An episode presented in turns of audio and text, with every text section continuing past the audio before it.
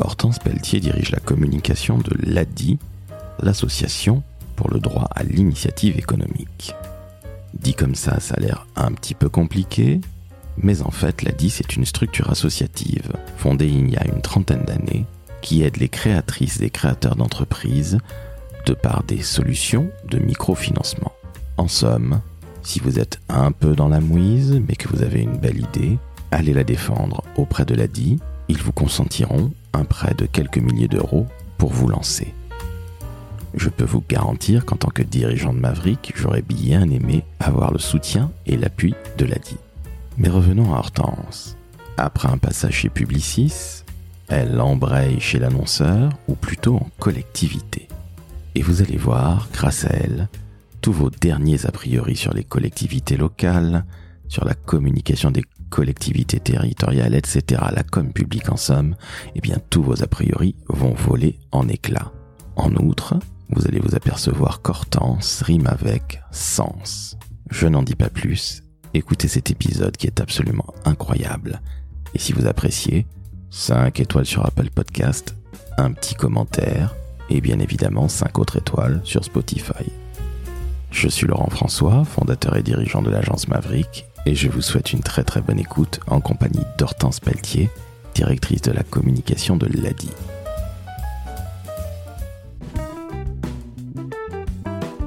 Le décodeur de la communication, un podcast de l'agence Maverick.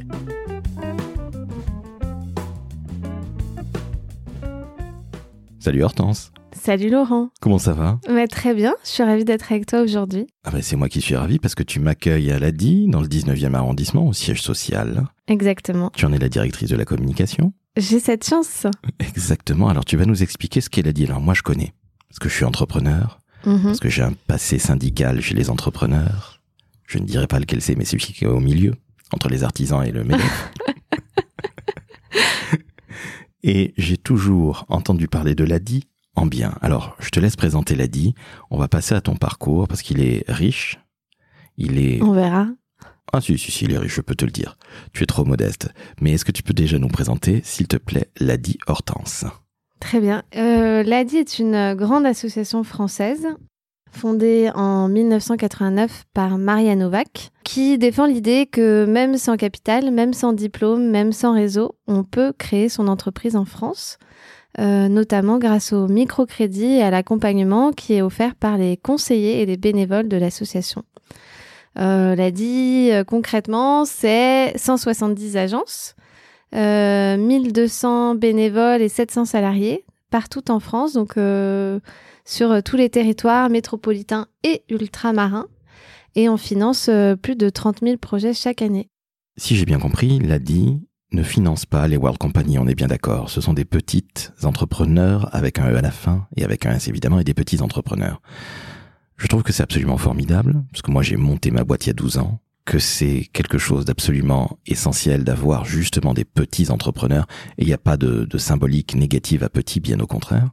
Euh, Est-ce que tu peux nous dire pourquoi ça a été fondé l'ADI Parce que certes, Madame Novak a fondé ça, bravo, mais pourquoi elle a eu envie de ça? Parce que quelque part, la France n'est pas nécessairement, surtout à l'époque où a été fondée l'ADI, c'était pas nécessairement une terre d'entrepreneuriat.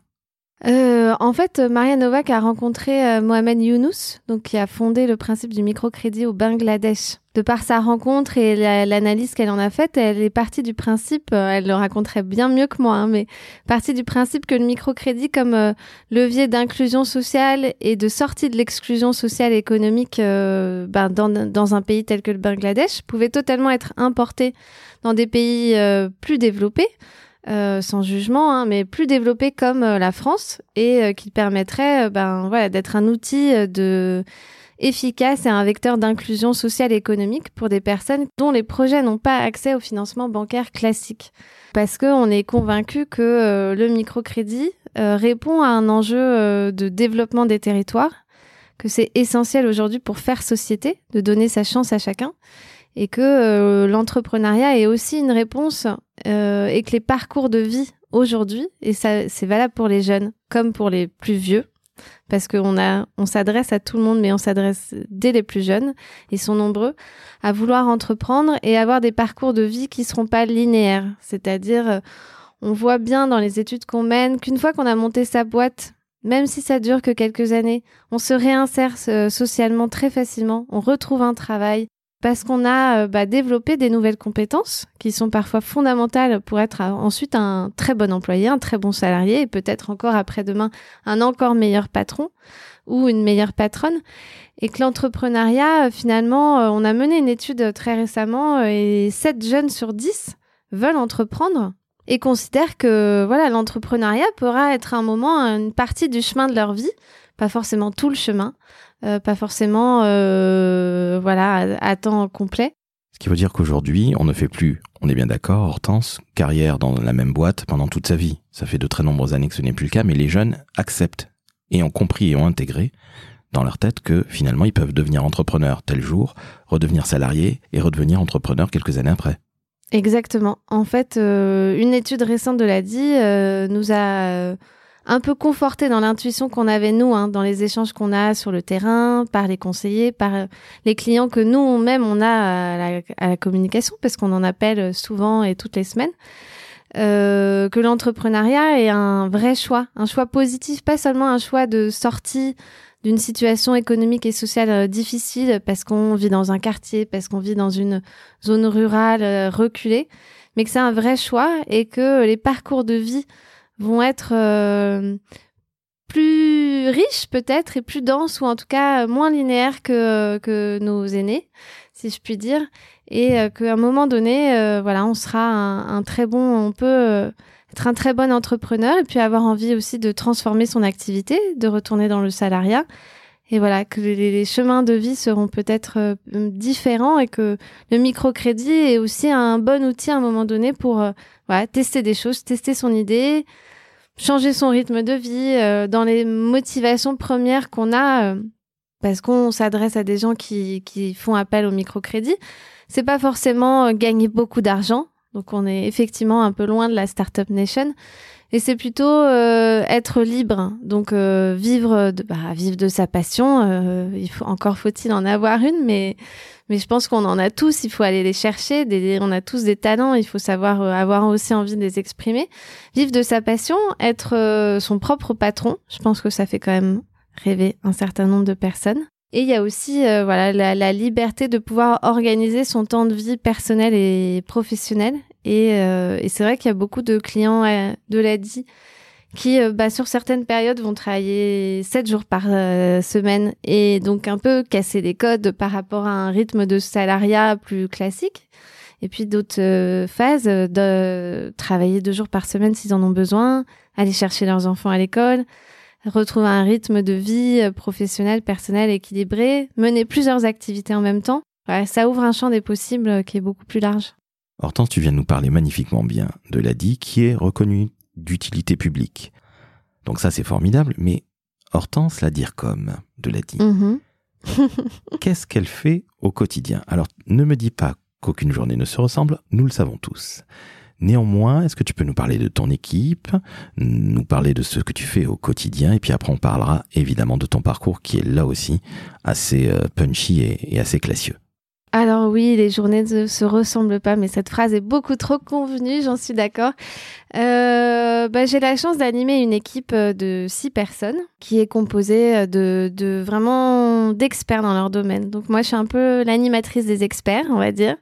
Je suis la chef des experts, j'ai cette chance. Donc on n'est pas dans une série américaine, mais bon, j'ai quand même euh, beaucoup de talents autour de moi et qui sont très très très engagés, très motivés par la mission parce que c'est aussi ça l'avantage d'être dans un secteur associatif, c'est que les gens viennent pour la mission et ils restent pour la mission. Et on n'est pas déçu quand on s'engage à la DI parce qu'on découvre euh, bah, dans sa structure même euh, voilà, des gens très engagés, de, souvent de longue date euh, dans le projet associatif. Notre directeur général est le premier salarié de l'ADI, hein, donc euh, ça, donne une petite ambiance. donc mon équipe, pour revenir à elle, j'ai un, un, graphiste, web analyste, une spécialiste des relations presse et relations institutionnelles, une spécialiste de la communication digitale et de la com interne, une community manager et euh, une chargée de communication qui a la particularité euh, de travailler avec tout le réseau, j'y reviendrai. En ce moment, bah, on a euh, classiquement une alternante, un stagiaire. Et la particularité de la direction de la communication de l'ADI, c'est qu'on est organisé en région, donc en territoire, avec chacun à la tête qui regroupe, recoupe plus ou moins, on va dire, les régions administratives françaises. Et chaque direction régionale a un correspondant communication ou un chargé de communication avec lequel on travaille. Donc ce sont des gens qui ne font que de la communication ou est-ce que ce sont des gens qui vont faire eux-mêmes du microcrédit et qui vont avoir une deuxième casquette comme Alors on a de la chance d'avoir des professionnels de la communication dans toutes les régions euh, métropolitaines de l'ADI et des correspondants communication dans les territoires ultramarins qui font pour certains euh, des fonctions administratives et financières et qui assurent aussi une fonction communication. Ce qui fait combien de personnes en tout à la communication si on consolide les chiffres? Une vingtaine? Une vingtaine, exactement. Il y a des jeunes, il y a des moins jeunes? Il y a des jeunes et des moins jeunes. Il y a des très anciens à la DI qui sont là depuis euh, dans l'équipe euh, depuis plus de dix ans et c'est une vraie force parce que c'est un peu notre disque dur hein, ou notre mémoire vive en direct. Surtout que bah à la DI, la façon dont on communique, on communique beaucoup par le biais de la représentation de nos clients et par voilà les, les talents qu'on a su en tout cas accompagner ou faire émerger. Et pour ça, il faut avoir aussi accès à la mémoire de l'ADI, retrouver euh, d'anciens, d'anciens porteurs de projets qui ont su exceller, d'anciennes personnes, personnalités qui, aiment parler de l'association et qui s'en font des bons porte-parole euh, locaux ou nationaux. Et, et pour ça, euh, c'est vrai que bah, l'ancienneté a un, rôle assez important à la communication parce que c'est, voilà, ça nous permet de rester connectés avec notre mémoire et avec euh, bah, des archives qui sont toujours essentielles pour pouvoir bien communiquer. D'autant plus que toi, ça fait un petit peu moins de deux ans que tu as pris les rênes de la direction de la communication de l'ADI. Exactement. Je suis la dernière arrivée de l'équipe, donc j'ai vraiment besoin des autres. Et, euh, puis, bah, dans une association qui a plus de 30 ans, on a, je, je vais pas à chaque fois tout réinventer, donc c'est très, très confortable d'avoir accès à, voilà, ce que je disais, aux archives et à la mémoire de, l'équipe euh, qui sont euh, pour moitié depuis entre 7 et, 7 et 15 ans. Donc une équipe sur laquelle tu peux t'appuyer, qui l'a déjà depuis un certain temps, qui a la mémoire de la structure. Alors, tu le disais, l'ADI, c'est une association. Tu as travaillé dans le public, si je puis dire. Exactement. Tu as travaillé dans le privé et dans quel privé, à savoir Publicis Consultant, où j'ai été moi-même formé, une maison formidable que l'on salue. Est-ce que tu peux justement nous parler de ton parcours? Alors, très rapidement, je commence par ton diplôme Sciences Po Lille, déjà. Exactement. Administration publique, dernière année en communication publique. J'aurais presque pu démarrer tout de suite en collectivité territoriale, mais euh, c'était pas du tout mon souhait. Donc, euh, comme quoi, on se renie pas forcément hein, trop longtemps. Euh, j'avais envie, voilà, de, de j'ai fait le choix, en tout cas à Sciences Po. Euh, on a on, le directeur actuel de Sciences Po Lille, Pierre Mathieu, qui est un excellent directeur, euh, avait ouvert beaucoup de masters 2, donc en dernière année de professionnalisation, pour justement ouvrir un peu l'éventail et permettre aux gens de faire que cette dernière année d'études euh, soit la plus professionnalisante possible et pas euh, parce que à Sciences Po euh, on pense souvent qu'on a un cursus assez général et lui a voulu vraiment ouvrir plus de possibilités. Donc la particularité c'est qu'à Sciences Po Lille, il y avait un cursus communication privée, secteur privé et un, un cursus communication secteur public. Mais alors justement, la passion du public dans tes veines, mais tu vas travailler chez Verbe. Exactement. Alors comment se fait-il? Ben, c'est un peu le hasard des rencontres, hein, comme beaucoup de choses. Euh, un intervenant de notre master euh, était euh, dans le comité de direction de Publicis Consultant. Et, et en fait, c'est les interventions et les personnes que j'ai rencontrées, mais un peu comme quand j'ai fait aussi mon choix de carrière, si je puis dire je suis allée au contact des professionnels euh, pour euh, ben, avoir un peu l'appréhension. Et c'est vrai que entre les intervenants des collectivités territoriales et ceux du secteur et d'agence, je me suis sentie plus proche dans l'énergie et peut-être dans voilà la, la façon d'appréhender le métier des, des personnes qui représentaient les agences et c'est vers les agences que j'ai naturellement eu envie de me tourner. Et c'est toujours formateur de démarrer en agence, on est bien d'accord Hortense? C'est essentiel. Euh, c'est le conseil que je donnerais à, à qui veut travailler dans la communication. Et c'est souvent celui que j'ai fait à tous les stagiaires que j'ai recrutés. Euh, c'est ensuite d'aller taper à la porte des agences. Les agences, euh, c'est un monde dans le monde de la communication euh, parce qu'il y a beaucoup d'expertise. Et si un jour on a envie justement d'être à un poste de direction dans lequel on va solliciter des agences et par lesquelles on va faire des appels d'offres, analyser les réponses, etc. Il faut avoir été à un moment donné au cœur de la machine, avoir analysé les briefs des clients, avoir euh, constitué des équipes, participer à des équipes de projet, travailler sur des réponses, parce que c'est la façon dont on apprend en tout cas à problématiser aussi les choses et où on va appréhender euh, bah, la gestion d'un budget. Et c'est quand même le cœur euh, du métier ensuite c'est de savoir produire les meilleures idées possibles dans un budget contraint pour répondre à, des problématiques. En somme, tu conseilles de démarrer en agence? Je conseille de démarrer en agence, oui, parce que je trouve que c'est très formateur, que ça permet de se tester aussi soi-même, parce que souvent, bah, le rythme des agences est soutenu. Ça peut être un frein aussi hein, pour certaines personnes qui n'ont pas envie de travailler 10-12 heures par jour, parce que c'est la réalité, on est bien d'accord en ça. En fait, euh, oui, c'est la réalité. Il y a des agences dans lesquelles il y a beaucoup plus de recherche de clients, de dynamique d'appel d'offres, etc. Donc là, effectivement, c'est des rythmes assez soutenus. Et puis, en fonction des comptes sur lesquels on travaille, il y a des comptes qui sont plus exigeants que d'autres, euh, peut-être, même si je veux pas mettre des chefs de valeur, mais il y a des comptes qui sont très mobilisateurs et dans lesquels on s'investit aussi plus naturellement parce que justement, on adhère, on a envie de répondre et et moi, la, la logique euh, d'agence euh, dans laquelle où je me suis mise, on est au service d'un client. C'est une logique euh, que j'applique encore au quotidien dans mes fonctions. Alors justement, tu parles d'une chose qui est très intéressante. Parce que finalement, quand on a toujours travaillé en agence comme moi, on sait évidemment ce qui se passe de l'autre côté du, fleuve, si je puis dire, à savoir chez l'annonceur, être chez l'annonceur, être dire comme. Mais pour nos auditrices et auditeurs, il faut rappeler que la direction de la communication, qui puisait dans une organisation décentralisée comme la tienne, est au service d'un client qui est l'ADI en l'occurrence pour toi. Oui, alors plus généralement, moi je me considère au service de la cause. Je ne considère pas que c'est moi qui fais la notoriété de l'ADI, bien au contraire, c'est chaque personne qui est au contact qui fait l'action de l'ADI au quotidien et sur le terrain. moi, je suis juste une, je, suis et l'équipe et, le budget qu'on me confie. Enfin voilà, sont, on est très complémentaires.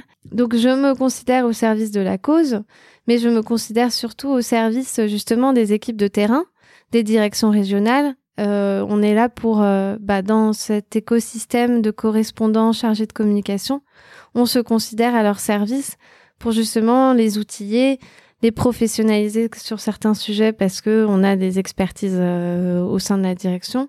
Je me sens au service d'eux pour qu'ils fassent du mieux possible, eux, pour la notoriété locale de l'ADI.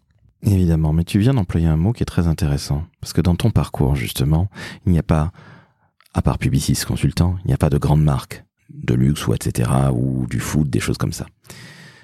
J'ai l'impression que chez toi, il y a un engagement. Et c'est pas pour dire, euh, ou employer plutôt un mot un peu valise d'aujourd'hui, mais j'ai l'impression que pour toi, s'il n'y a pas cause, s'il n'y a pas sens, il n'y a pas de boulot, tu ne vas pas bosser. On est d'accord, Hortense Oui, oui, on est d'accord. C'est vrai que voilà, j'ai pas choisi des études de sciences politiques par hasard. J'ai pas choisi communication publique par hasard. J'ai choisi l'agence euh, parce que je, m'y sentais bien et que c'était l'école que j'avais envie d'avoir, l'école professionnelle euh, pour terminer vraiment mon, cursus et dans lequel j'ai énormément appris de rigueur, euh, de gestion du stress, de, rythme de travail, de, travail en équipe, voilà, dans l'esprit collaboratif où chacun a sa place, mais on est guidé par l'objectif. Et c'est vrai que euh, voilà, je, les premières années, une fois que j'ai passé mon, stage chez Verbe, qui était vraiment la partie éditoriale euh, de Publicis Consultant, et qui m'a vraiment formée parce que je pense que il faut savoir euh, aimer écrire en tout cas, et savoir écrire. Euh, travailler avec des journalistes, travailler avec des plumes. Il n'y a pas de communication sans, sans mots, sans verbes. Euh, c'est essentiel. Donc cette, cette école, mes années chez Verbe, donc dans ce en tant que consultante éditoriale, que je trouvais un très joli titre, par ailleurs, professionnel. J'étais très contente de l'avoir. Euh, ont été très formatrices et euh, j'ai travaillé au début sur des comptes euh, publics ou parapublics, donc euh, la Caisse des dépôts et des consignations que je trouve être une, une institution euh, atypique dans le paysage institutionnel et même si on regarde un peu au niveau mondial, je ne connais pas d'équivalent. Alors la CDC, la, la caisse CDC. Des la Caisse des dépôts et des, consigna et des consign et consignations, je vais y arriver. Alors comment dire, ce sont des gens qui gèrent des sous. Mmh pour euh, toute la France. C'est par exemple chez eux qu'on va laisser euh, des sous sur un compte qui va être bloqué quand on va faire un achat immobilier, des choses comme ça. La CDC, c'est un monde à part entière. Oui, c'est le livret d'épargne. Exact. C'est la caisse de retraite euh, de certains agents de la fonction publique. Euh, bon voilà, j'ai fait leur rapport d'activité. Enfin, je faisais partie de l'équipe du rapport d'activité. J'ai sûrement dire des bêtises, donc je préfère pas préciser. Et c'est vrai qu'après, j'ai travaillé pour euh, GDF Suez, qui s'appelle aujourd'hui Engie, donc au moment de la fusion entre Gaz de France et Suez. Très beau challenge où communication, euh, euh, la communication arrive au moment de la transformation d'une entreprise.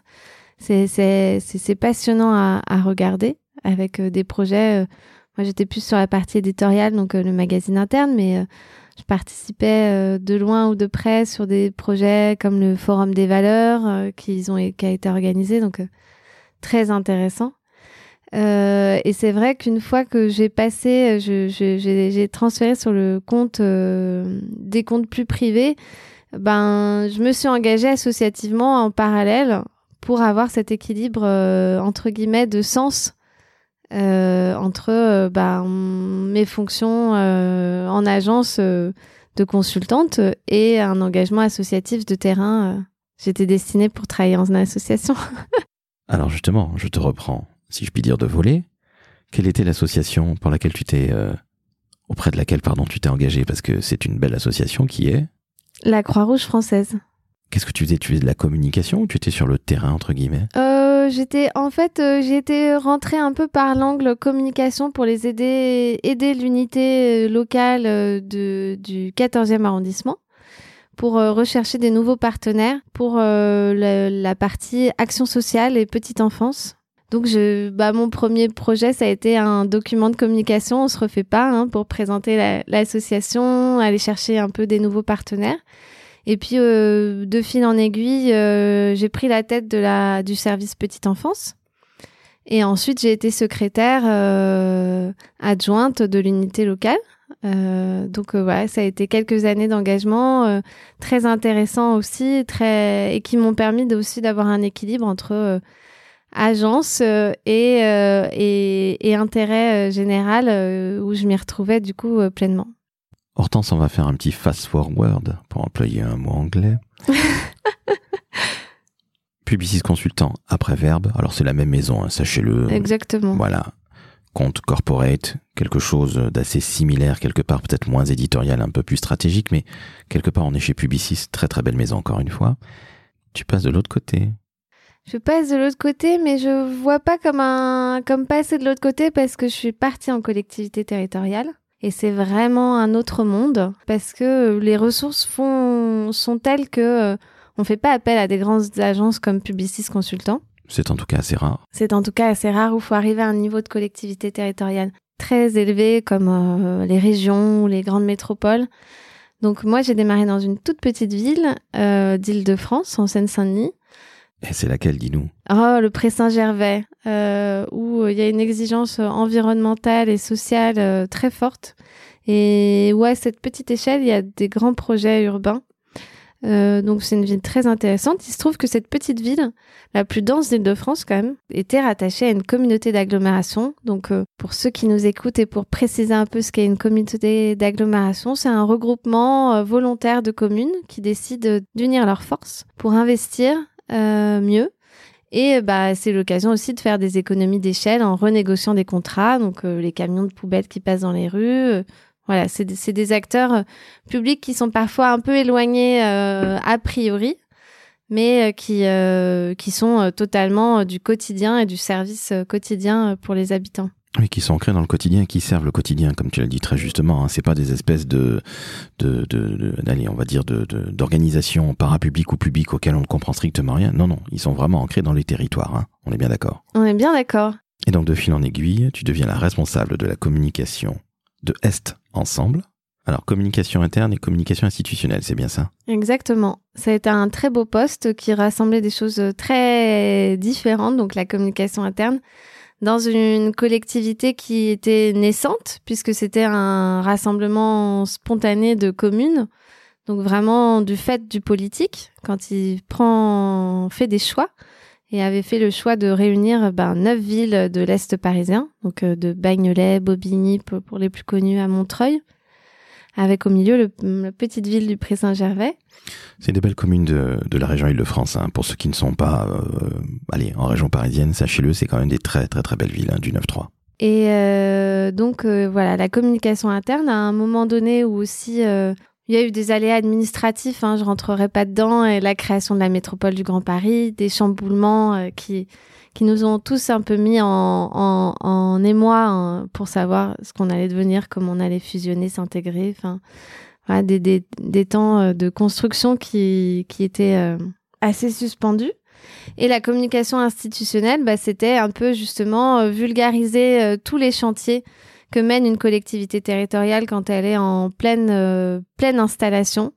Donc les schémas de développement économique, les programmes locaux d'habitat, les voilà tout, tout ce jargon là qui fait la vie d'une collectivité et quelle que soit la structure. Chaque structure a son propre jargon sa propre technicité, ses propres acronymes. Une fois qu'on les maîtrise, on sait que on est bien dans son job. Euh, voilà, moi j'avais euh, du coup ce, ce volet-là de, de, de, vulgarisation un peu du, du, langage technique des collectivités. Ça passait notamment par euh, l'édition avec un, un, collaborateur de mon équipe du magazine qui était distribué dans toutes les boîtes. Donc ça faisait quand même un, un, gros dossier. Donc j'étais pas très loin de la communication éditoriale. Et puis, j'avais vraiment en, en, en, propre, on va dire, la communication des projets qui étaient liés au développement économique, à l'habitat, au renouvellement urbain et à l'aménagement. Donc, vraiment les chantiers un peu structurants ou en tout cas transformants euh, du, du, territoire. Mes collègues étaient plus sur les, la communication des, des services tels que je les présentais. Donc, euh, les déchets, les cinémas, les bibliothèques, les piscines, les cartes piscines, enfin, voilà, tout ce qui ce qui est aussi le, le, le quotidien. Et euh, bah, c'était passionnant parce que euh, la transformation du d'un territoire, notamment à l'est de Paris, dans les banlieues, pour lequel on peut avoir beaucoup de préjugés, euh, l'enjeu c'était vraiment de montrer qu'il y avait un schéma, il y avait un horizon qui était voulu, qu'il y avait une volonté politique et que la voie se dessinait en tout cas du fait de la présidence qui était installée et du fait de la réunion des élus qui l'avaient voulu. Donc euh, que, les collectivités ensemble savaient tracer leur euh, propre route et, euh, transformer un horizon lointain et moins lointain parce que ben, entre les programmes d'habitat et les programmes d'aménagement, ça paraît bête, mais on est sur des échelles de temps assez longues et certaines choses arrivent à sortir très vite et d'autres vont mettre 15 ans. Et il faut pas, et c'est normal, et tant mieux, parce que ça veut dire que la concertation se fait, que les consultations se font et que euh, au moment où le projet sort, c'est qu'il a été choisi, bien choisi, bien retravaillé et avec les habitants. Euh, voilà, donc c'était des projets très intéressants. En collectivité territoriale, euh, c'est aussi, euh, je pense, un secteur méconnu de la communication pour les gens qui veulent à un moment choisir leur voie. Si tu me permets, Hortense, tu viens justement de, de, de, mettre le doigt sur un point qui est, qui est toujours un petit peu embêtant dans, dans la communication on a toujours sans tendance à croire bêtement que communication publique égale euh, seconde seconde zone. Communication Ligue 2 euh, ou euh, c'est pas vraiment mm. la Ligue des mm. Champions. La Ligue des Champions étant représentée par les marques très grand public, luxe, etc. Ce qui est aussi le cas bien évidemment, mais mm. je crois que tout ce qui est colter, collectivité territoriale, tout ce qui est communication publique dans les institutions publiques que je connais mieux, je dois bien te l'avouer, c'est surtout pas la Ligue 2 de la communication. C'est absolument passionnant c'est beaucoup plus complexe que gérer une marque, on est bien d'accord. Et c'est absolument passionnant parce que tu as un feedback qui va se faire de manière immédiate, à savoir que les concitoyens, bref les gens qui sont gérés par les administrations, vont te renvoyer, s'ils ne sont pas contents, et grâce aux réseaux sociaux, en particulier, ils vont te renvoyer une énorme gifle s'ils estiment que ce que tu fais en termes de communication n'est pas bon. Et pour un communicant, je le dis très sincèrement à tous les jeunes et moins jeunes qui nous écoutent, passez en collectivité territoriale. Connaissez la communication publique. Vous allez voir que c'est beaucoup plus complexe que la communication entre guillemets dans le secteur privé, si je puis dire. Et tu me diras pas le, contraire, hein. mais moi je trouve ça absolument passionnant. On est bien d'accord, Hortense. C'est un truc qu'il faut faire dans sa carrière si on veut être un vrai communicant, on va dire au sens le plus large du terme. C'est l'occasion de déconstruire deux préjugés. Le premier préjugé, c'est que il faut avoir passé les concours de la fonction publique pour travailler en collectivité territoriale. C'est faux. Il y a effectivement certains postes euh, à niveau de candidat équivalent. Un recruteur est tenu d'aller chercher celui qui a effectivement passé le concours mon ancienne DRH serait pas contente de l'entendre. J'ai jamais passé les concours de la fonction publique et j'y ai travaillé sept ans. Maintenant, je pense qu'en plus, il y a un mouvement qui fait que de plus en plus, dans la communication, on accepte de plus en plus les contractuels parce que ah, c'est général, mais on a envie aussi d'avoir du renouvellement dans les équipes communication. Euh, on n'a pas toujours envie de rester dix ans à la même place. Et dans les collectivités, on est content de bouger un peu comme je l'ai fait, de la petite ville à la communauté d'agglomération, de l'agglomération à la région ou au département. Et voilà, il y a des mouvements. Donc le premier préjugé à déconstruire, c'est que il est possible euh, d'intégrer des services communication sans avoir fait les concours de la fonction publique. Sans être fonctionnaire, en somme, pour être encore plus simple. Sans être fonctionnaire. Euh, D'autant plus, euh, voilà, moi ayant étant arrivé là-bas avec mon bagage justement d'agence, il y a eu ben voilà une diversité, une confrontation de savoir-faire qui a été très enrichissant. Donc moi je suis pour la mixité quoi qu'il arrive dans toutes les équipes de parcours, de formation, euh, d'histoire, de personnalité. C'est un, peu en général. Les collectivités, c'est effectivement passionnant parce que ce qu'on suit, c'est pas la ligne de vente euh, de la quantité de dentifrice ou de shampoing. De toute façon, ça, ça, ça a jamais été mon intérêt. Euh, en tant que professionnel de la communication. C'est vraiment, comme tu disais, l'appréciation du service rendu. Et bah, ça arrivé qu'on ait quelques manifestations devant nos portes et des banderoles. Mais justement, ben, ça, ça rend palpable et concret ce qu'on fait. C'est-à-dire que moi, quand je mettais une affiche, bah, à l'échelle de mon territoire, eh ben, je passais devant, euh, je savais quand elle était dégradée, je passais devant mes affiches, mes panneaux d'affichage de travaux. C'était, euh, on a une communication qui est palpable physiquement. Je fais pas une pub sur TF1 euh, ou sur une grande chaîne de télévision. Pardon, je sais pas, j'ai le droit de citer des. Évidemment, mais ce que je voulais dire surtout, c'est que tu as un feedback immédiat. C'est-à-dire que ton affiche qui est dégradée, c'est qu'elle plaît pas ou qu'on trouve que le message est naze, etc. pour plein de raisons. Et ça, je trouve que c'est finalement notre démocratie qui s'exprime aussi. Oui, oui, tout à, totalement. D'ailleurs, après, euh, justement, nous, on a aussi un peu appris à jouer avec ces codes-là, choisir euh, la couleur qui va faire en sorte qu'on est moins tagué le plus rapidement possible, passer devant des affiches euh, dans la rue parce que bah, faire des tests, moi, je faisais souvent quelques photos euh, justement d'une affiche un peu en situation pour voir avec du recul euh, laquelle est la plus visible. Est-ce que c'est la mienne? Est-ce que c'est celle du voisin? Quand on est sur des panneaux où il y a beaucoup d'affiches mélangées. Voilà, on a un rapport euh, bah, très concret et très très immédiat avec sa propre production. Et la particularité des collectivités territoriales, en tout cas moi ce que j'y ai appris aussi, c'est que j'y ai appris le fond des choses. C'est-à-dire, j'ai appris à maîtriser techniquement pardon, mes dossiers.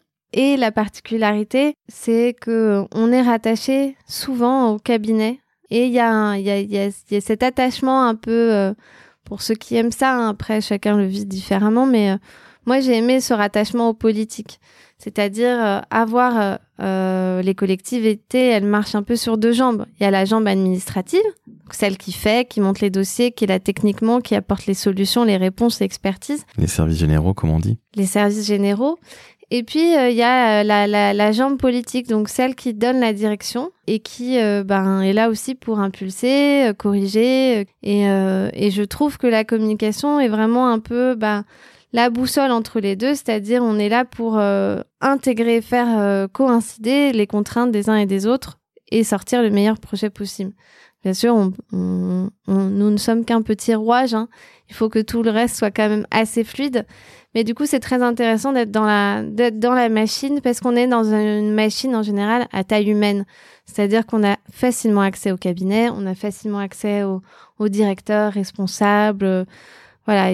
moi, j'étais dans une collectivité pourtant euh, qui représentait euh, plus de 400 000 habitants. Et je, je connaissais toute l'administration euh, au bout de quelques années. Ça, c'est absolument passionnant. Et quelqu'un comme Marc Thébault, qui euh, a mm. démarré l'année 2022 euh, avec dans, dans le décodeur de la communication, on parlerait magnifiquement bien. Et des gens aussi comme Fred Fougera, qui a fait 15 ans en collectivité et en public, et ça fait maintenant une vingtaine d'années qu'il travaille dans le privé, peuvent en parler de manière absolument magnifique. Alors, Hortense, tu nous disais une première idée reçue qu'il faut zapper, à savoir, on n'a pas besoin d'être fonctionnaire pour faire de la bonne communication publique. Quel est le, deuxième a priori qu'il faut désinguer? Le deuxième a priori, c'est qu'il euh, y a des vrais professionnels de la communication dans les collectivités territoriales. Il y a quelques années, euh, je pense que parfois en tout cas l'image que je m'en suis faite et que je pense on on en avait, c'est que la communication dans les collectivités territoriales, tout le monde le faisait un peu, on y arrivait un peu en fin de carrière ou parce qu'on savait pas quoi faire ou parce que voilà. Mais en fait, la communication dans les collectivités territoriales, c'est vraiment professionnalisé, c'est-à-dire qu'il y a vraiment des professionnels de la communication et qu'on va pas arriver dans un service bidon, pour dire les choses euh, très clairement. Alors on est bien d'accord que la communication c'est pas la variable d'ajustement des autres services, à savoir que la com c'est un vrai métier de professionnel, au masculin, au féminin et surtout au pluriel. Et il va falloir arrêter de parler du mec des réseaux sociaux ou la fille des RP. Ce sont des vrais pros et on ne fait pas que de la couleur, du jaune, du bleu, du vert et on ne fait pas qu'un faire des événements avec du bon café. S'il vous plaît, mademoiselle Hortense, on est d'accord. On est totalement d'accord. D'ailleurs, ça apprend quelque chose qui est essentiel, c'est que dans le métier de communicant euh, des collectivités territoriales, on apprend aussi à gérer la contrainte budgétaire. Je sais que j'en ai déjà parlé, ça peut paraître un peu anodin, mais euh, effectivement, euh, on, apprend beaucoup à faire soi-même.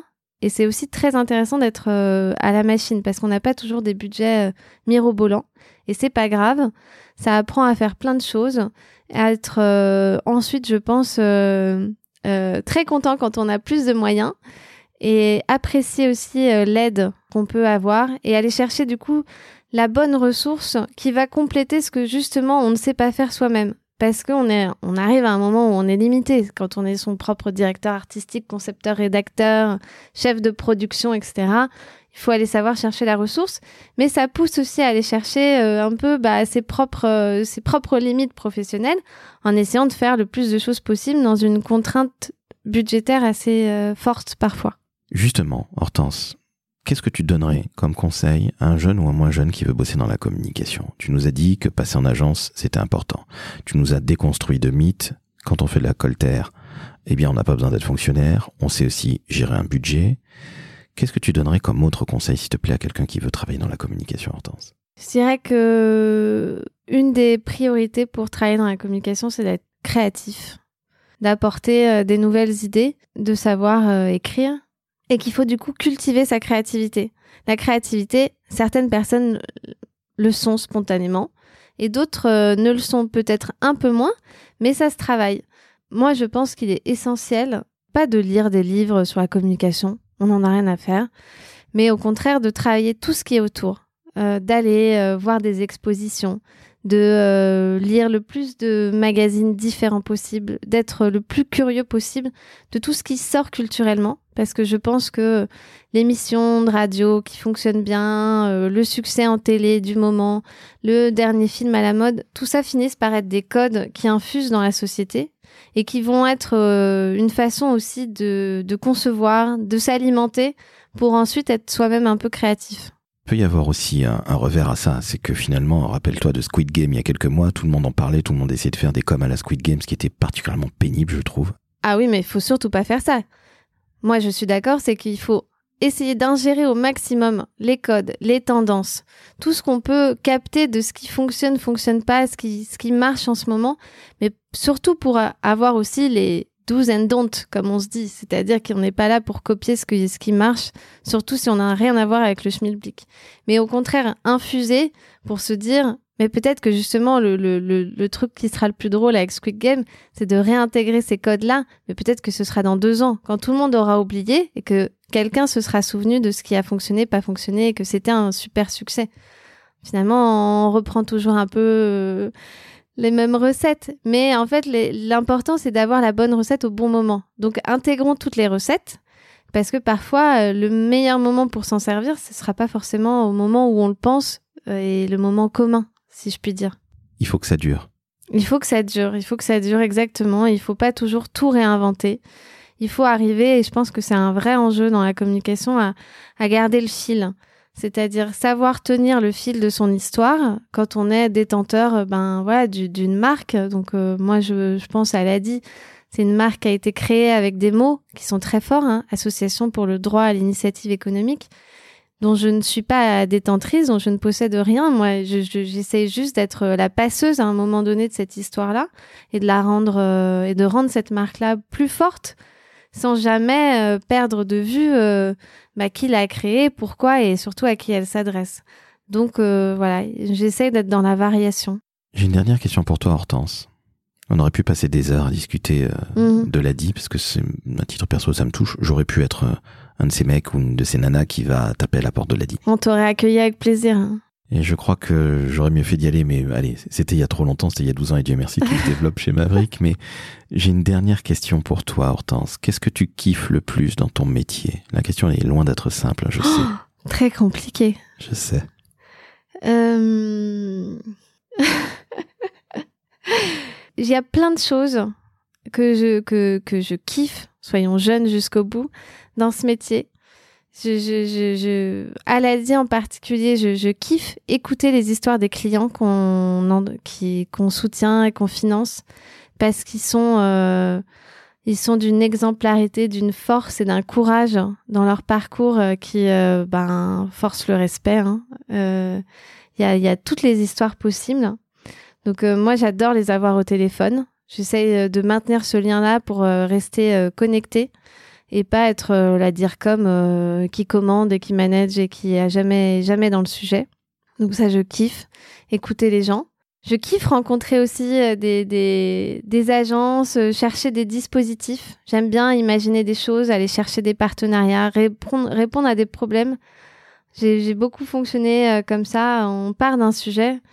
Je kiffe aussi rencontrer des agences qui apporte euh, parfois des solutions, des problématiques, euh, enfin en tout cas qui apporte des solutions à des problématiques auxquelles euh, on n'avait pas pensé. Et, c'est très important de rester, ben, comme je disais, un peu créatif et d'arriver à rester ouvert et aller chercher des nouvelles formes, penser des, formats auxquels on n'avait jamais imaginé, des, messages auxquels on n'avait pas pensé.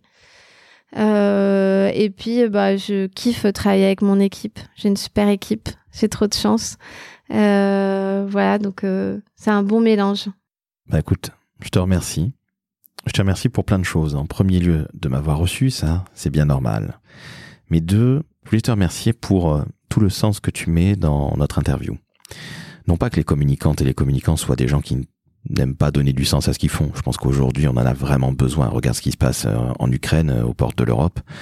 On a vraiment besoin de sens. On vient de se taper deux ans de pandémie qui est loin d'être terminé. C'est un peu pénible. Et en plus, on a la guerre qui nous pointe de, allez, les armes dessus. Plus le spectre économique. C'est un peu pénible, tout ça. La décennie 2020 est un peu longue. Alors que ça mm. ne fait que deux ans qu'elle a commencé. Mais tout le sens que tu as mis est absolument passionnant. Il va parler évidemment aux gens un petit peu plus expérimentés comme toi et moi, mais aussi à nos jeunes. En ce sens que je sais que c'est difficile. Tu as vécu dans des territoires qui sont pas nécessairement les plus riches de la République, hein? Exactement. Tu étais en plein 9-3, Seine-Saint-Denis. Alors ce n'est pas que Saint-Denis, la Seine-Saint-Denis, sachez-le, chers auditeurs, chers auditeurs. C'est aussi euh, Montreuil, c'est aussi euh, le Pré Saint-Gervais, bref, toutes les l'Est euh, Est ensemble, comme tu le disais. Mais justement, ce que je trouve génial, c'est que tu as toujours du sens. Tu es une femme pleine de sens, tu nous l'as rappelé, et tu n'es pas arrivé à la dit par hasard. Et je crois qu'aujourd'hui, tu le disais, les gens que vous financez à la DI vont parfois être entrepreneurs, vont revenir au salariat, vont faire aller des allers-retours. Notre monde change. Ce n'est plus le monde de nos parents. Mm. C'est bien, c'est pas bien, j'en sais rien, mais en tout cas, dans le monde professionnel, j'ai vu en 20 ans des jeunes qui voulaient devenir fonctionnaires à entrepreneur. Et je trouve ça absolument passionnant, moi qui ma boîte depuis 12 ans avec des salariés, une équipe géniale également. Donc, ce que je trouve génial, c'est que tu as souligné, et je suis désolé d'être aussi long d'ailleurs, mais tu as souligné le sens dans notre beau métier de communicant. On a une chance formidable, on va pas la mine. Oui, ça va. On coupe pas des veines non plus. Non plus, et on n'est pas en train de soigner des gens dans des hôpitaux qui arrivent par afflux avec une saloperie de virus. Donc, je trouve ça formidable et je voulais te remercier encore une fois. C'est un vrai plaisir de parler avec toi. On aurait pu parler C'est pendant des heures. C'est sincère surtout. on aurait pu parler pendant des heures de l'ADI et de ce que vous faites parce que l'entrepreneuriat me touche à titre personnel, syndicalement, fut un temps et puis évidemment au quotidien depuis 12 ans. Mais c'était absolument passionnant donc je te remercie et je te fais une très grosse bise virtuelle. À si très bientôt. Merci. Merci à toi, Hortense. Alors, chères auditrices, chers auditeurs, je vais dire deux choses. 5 étoiles Apple Podcast, 5 étoiles sur Spotify, un commentaire dithyrambique. Vous venez d'avoir une sorte de masterclass sur la communication publique, la communication en T1, qualité, collectivité territoriale. J'en bafouille et j'en perds ma voix. C'est l'émotion. Et maintenant, à la dit depuis presque deux ans, grâce à Hortense qui finalement nous a montré que l'associatif, le sens, bah, c'est ce qui fait la vie. Et merci encore une Hortense. C'était génial. Avec plaisir. Ciao, ciao. Ciao.